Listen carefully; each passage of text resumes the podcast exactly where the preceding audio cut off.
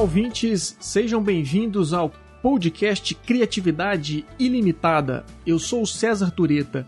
No episódio anterior, eu falei para vocês sobre a proposta do programa e dei um panorama geral sobre a importância da criatividade para a inovação e para o cenário atual de desenvolvimento de novas tecnologias. Hoje eu vou falar sobre como a criatividade e a inovação podem acontecer em diferentes níveis, que são os níveis individual, o nível de equipe e o nível corporativo ou organizacional. Fica aí até o final que você vai descobrir a diferença entre esses níveis.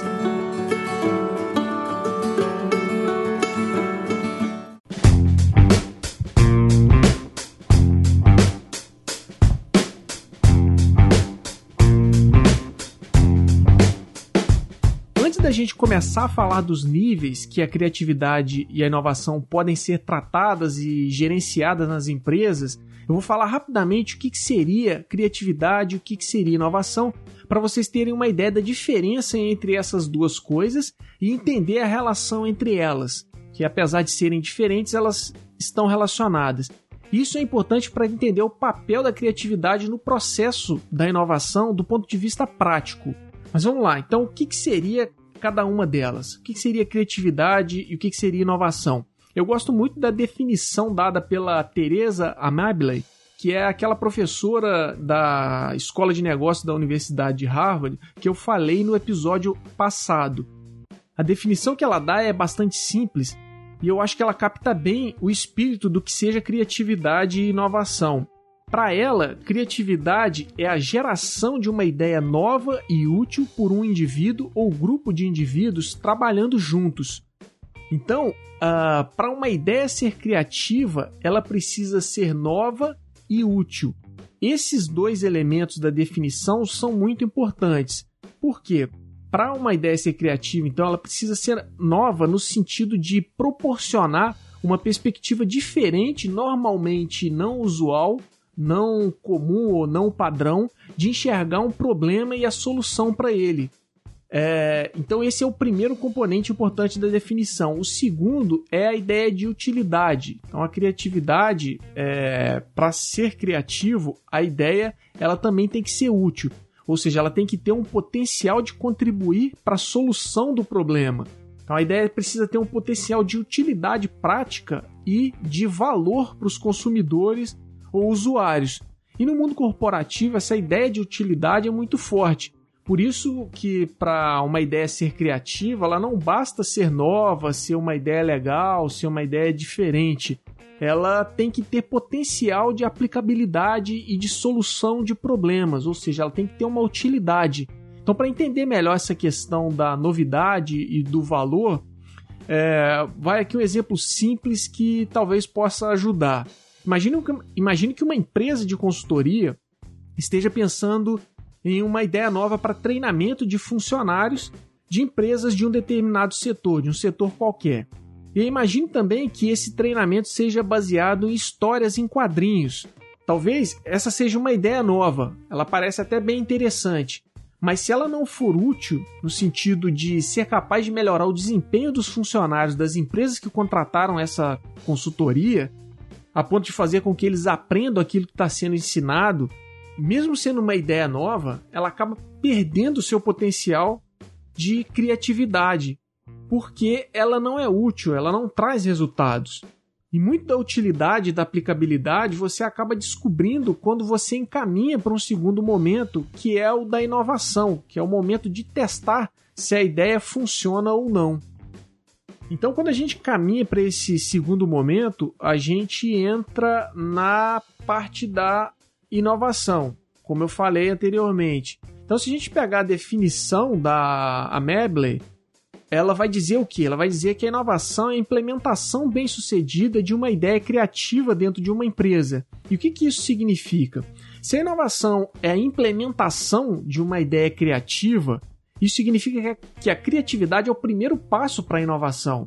Então a criatividade é uma condição necessária, a criatividade é uma condição obrigatória para o processo inovador. Aí, se aquela ideia de treinar os funcionários com quadrinhos funcionar, você pode ter inovado em um método de treinamento que se tornou mais eficaz, que os métodos mais tradicionais. E aí a empresa de consultoria teria então um novo produto para oferecer para os seus clientes. A inovação ela pode ser considerada a colocação em prática, ou seja, a materialização da ideia inovadora em um produto, serviço ou processo. Então a empresa de consultoria pegou uma ideia, que era uma ideia nova, tinha um potencial de utilidade, ela viu que funcionava e transformou aquilo num novo produto que até então não era oferecido é, no mercado. E como que acontece todo esse processo?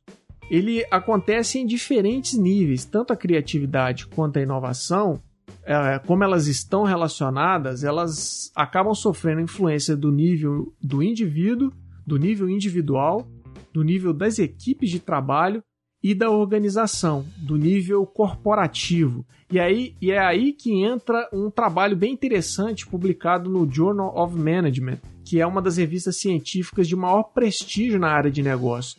Esse trabalho fez uma revisão bem ampla das pesquisas sobre criatividade e inovação para poder é, entender quais são as diferentes perspectivas em que o tema é pesquisado, em que o tema é estudado e quais são as implicações práticas de cada uma dessas dimensões. Então, nessa revisão que eles fizeram, eles encontraram esses três níveis que são bastante comuns nos estudos de criatividade e inovação, que é o nível individual, o nível de equipe e o nível corporativo ou organizacional. No nível individual, é, a gente até falou um pouco disso no episódio passado, esse nível trata das características individuais das pessoas, que são aqueles atributos que um profissional possui e que contribuem para a criatividade, como por exemplo traços de personalidade, o conhecimento que ele tem, as habilidades que ele possui. Então, uh, por exemplo, pessoas que possuem a característica de serem é, bem abertas a novas experiências, as pessoas que é, se dão o direito de experimentar coisas novas, elas tendem a ser mais criativas do que, as, do que aquelas pessoas que não fazem isso. E é aí que aparece uma relação interessante entre abertura a novas experiências e criatividade. Porque se você pegar a abertura a novas experiências, está muito ligada a aquilo que você recebe do ambiente externo em termos de informações via aos seus aos estímulos sensoriais ao seu redor captados pela visão, pela audição e etc. Então, aí você tem o, os inputs de informações por meio desses estímulos. Por outro lado, e aí na outra ponta, você teria a criatividade, que é aquilo que sai dessas experiências, são os outputs derivados desses inputs. Então, o que, que isso significa? Significa que quanto maiores e mais diversas forem as suas experiências, ou seja, quanto maiores, mais amplos é, forem esses, essas informações, esses estímulos que você tem, maior será o seu repertório, maior será a variedade de matéria-prima que você vai ter para combinar distintas ideias, para fazer associações entre diferentes soluções, para tentar resolver um problema no seu trabalho ou até mesmo no seu dia a dia. E aí, ainda no, no nível individual, o que, que acontece? Você tem uh, uma relação, é, os estudos mostram uma relação entre criatividade e traços de personalidade. Essa relação não é simples, porque ela envolve também outras variáveis que são as variáveis contextuais, que a gente vai falar mais à frente. Então, uh, não dá para partir do princípio que a pessoa que possui características e atributos que são típicos de pessoas criativas, que essa pessoa sempre será criativa. Não é assim que funciona. Você tem alguns outros elementos que interferem nesse processo. E isso vai ficar mais claro quando a gente entrar no nível de equipe, no nível é, corporativo ou organizacional. Mas do ponto de vista prático, para as empresas, então, é, levando em conta que a, os traços de personalidade, os atributos individuais não são suficientes, você não basta para as empresas simplesmente sair aplicando por aí um monte de teste de, per, de perfil psicológico para enquadrar os funcionários em cada um, cada, em cada perfil específico e achar que isso é o suficiente para você ter uma empresa criativa uma empresa inovadora. Por quê? Porque os traços de personalidade eles são apenas uma peça de um quebra-cabeça muito maior, porque a criatividade e a inovação elas sofrem influência dessas outras dimensões ou desses outros níveis. E é aí que a gente entra no segundo nível, que é o nível da equipe. Então, nesse nível, a gente pode dizer que ele tem um valor muito grande para as empresas, porque se você pegar hoje em dia, as empresas, grande parte dos trabalhos que são feitos nas empresas são realizados por meio de é, colaboração envolvendo o trabalho em equipe. Então, se você pegar projetos inovadores, é muito difícil que um projeto inovador dentro de uma empresa seja feito por uma pessoa sozinha. Geralmente é designada uma equipe e essa equipe trabalha junto durante algum tempo.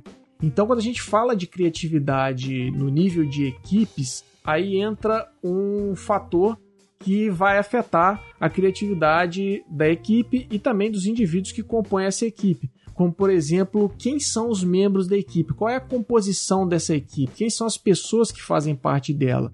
Isso é, precisa ser levado em consideração para você avaliar o potencial dessa equipe de ser criativa e inovadora. Então, na composição da equipe, a, a diversidade dos seus membros em termos de conhecimento e da área funcional de onde eles vêm, e área funcional aqui seria o departamento em que a pessoa trabalha, esses fatores, eles, a área funcional, a diversidade funcional e a diversidade de conhecimento, esses fatores eles afetam positivamente a criatividade, porque a diversidade de experiências ela é sempre benéfica para a criatividade é, quando a gente está falando de processo de inovação, porque uma equipe heterogênea é, com diversidade de experiência vai trazer um repertório maior, vai trazer um repertório mais amplo para o processo criativo. E aí, quando você tem esses diferentes conhecimentos é, de pessoas que trabalham em áreas diferentes, cada uma vai enxergar o problema a partir de uma perspectiva.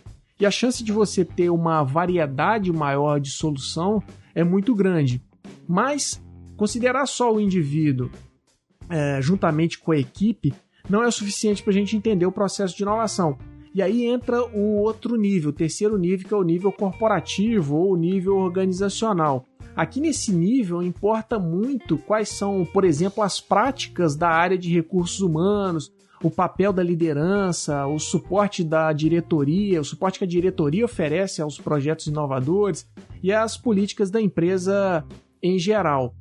Então, muito desses elementos, eles são responsáveis por formar aquilo que provavelmente vocês já devem ter ouvido bastante, é, que é a famosa cultura da inovação. Mas aqui eu gostaria de destacar é, o suporte da diretoria e dos principais líderes da empresa para projetos inovadores. Porque quando a gente fala é, de desenvolver qualquer tipo de cultura organizacional, os principais executivos de uma empresa têm um papel central. Então, para que a empresa seja de fato inovadora, a diretoria, a, os principais líderes, toda, todos eles, eles têm a obrigação de oferecer suporte e apoio irrestrito às iniciativas inovadoras. E não, ao contrário disso, ficar dificultando a vida de quem quer tocar os projetos inovadores. E como que isso pode ser feito? Como que você pode incentivar e apoiar esses projetos inovadores? Isso pode ser feito por meio das políticas organizacionais. E essas políticas, elas precisam deixar claro que a inovação é um valor fundamental da empresa. E precisa deixar claro também que mesmo iniciativas inovadoras que fracassem, as pessoas que fizeram parte daquele grupo, que fizeram parte daquela equipe, não serão punidas. Então, é preciso você reconhecer o esforço e a iniciativa das pessoas. Por isso, outra forma de você é, apoiar as iniciativas inovadoras, outra forma da organização, outra forma da empresa criar e uma cultura que seja voltada para a inovação é você recompensar, recompensar as pessoas que vão assumir os riscos nesses projetos de inovação. Porque quando você recompensa essas pessoas de alguma forma, elas vão sentir que elas são valorizadas pelos esforços que elas empregam ali no dia a dia do trabalho e nos esforços que elas empregam para contribuir com a empresa. Então, os principais líderes eles têm, um, eles têm um papel importante na criação dessas condições para que as, as equipes dentro da empresa possam trabalhar com um ambiente saudável, um ambiente colaborativo, um ambiente sem excesso de estresse e pressão. Essas são condições que são é, importantes quando a gente fala de processo de inovação. Então esses líderes eles devem dar autonomia para que as pessoas possam sentir que elas também têm controle sobre os processos do trabalho, que elas também têm controle sobre aquilo que elas fazem e não que elas né, é para que elas não tenham aquela não tenham aquela sensação de que elas são, estão sendo controladas o tempo todo, porque as empresas que são excessi excessivamente controladoras normalmente elas prejudicam muito a criatividade. E então os líderes da empresa, os principais executivos, eles precisam é, ser defensores do projeto inovador, eles devem atuar para vender o projeto para toda empresa, principalmente para aqueles que têm a chave do cofre, que são aquelas pessoas responsáveis por disponibilizar e alocar recursos que são necessários para tocar um projeto inovador e para que esse projeto seja desenvolvido. Como a gente tinha eu, como eu tinha falado e adiantado no programa de abertura, o universo que envolve a criatividade e inovação é muito grande e ele oferece várias possibilidades práticas que podem ser bastante úteis para as empresas e para os profissionais. E para explorar esse universo, então o que, que a gente vai fazer? A partir do próximo episódio, eu vou começar uma série que vai abordar cada um desses níveis que eu falei hoje e vai e eu vou adicionar também um quarto nível que a gente acabou não falando hoje, que é o nível cultural. Então a gente vai ter uma série que vai tratar do nível individual, da, da influência, né, da, do nível individual, do nível de equipe, do nível corporativo ou organizacional e do nível cultural, de como os elementos em cada um desses níveis influenciam o processo criativo e inovador. Então eu vou, eu vou elaborar dois episódios para cada nível, e em cada episódio, além de falar do tema, a gente vai ver quais são as implicações práticas para as empresas e quais são as implicações práticas também para você, profissional, poder usar uh, esse conhecimento no seu dia a dia de trabalho. E aí, só para vocês terem uma ideia, eu já vou adiantar aqui, a gente vai falar, por exemplo, sobre curiosidade, é, a gente vai falar sobre o papel da liderança, segurança psicológica, cultura de inovação e vários outros assuntos que têm implicações diretas para as empresas e para os profissionais.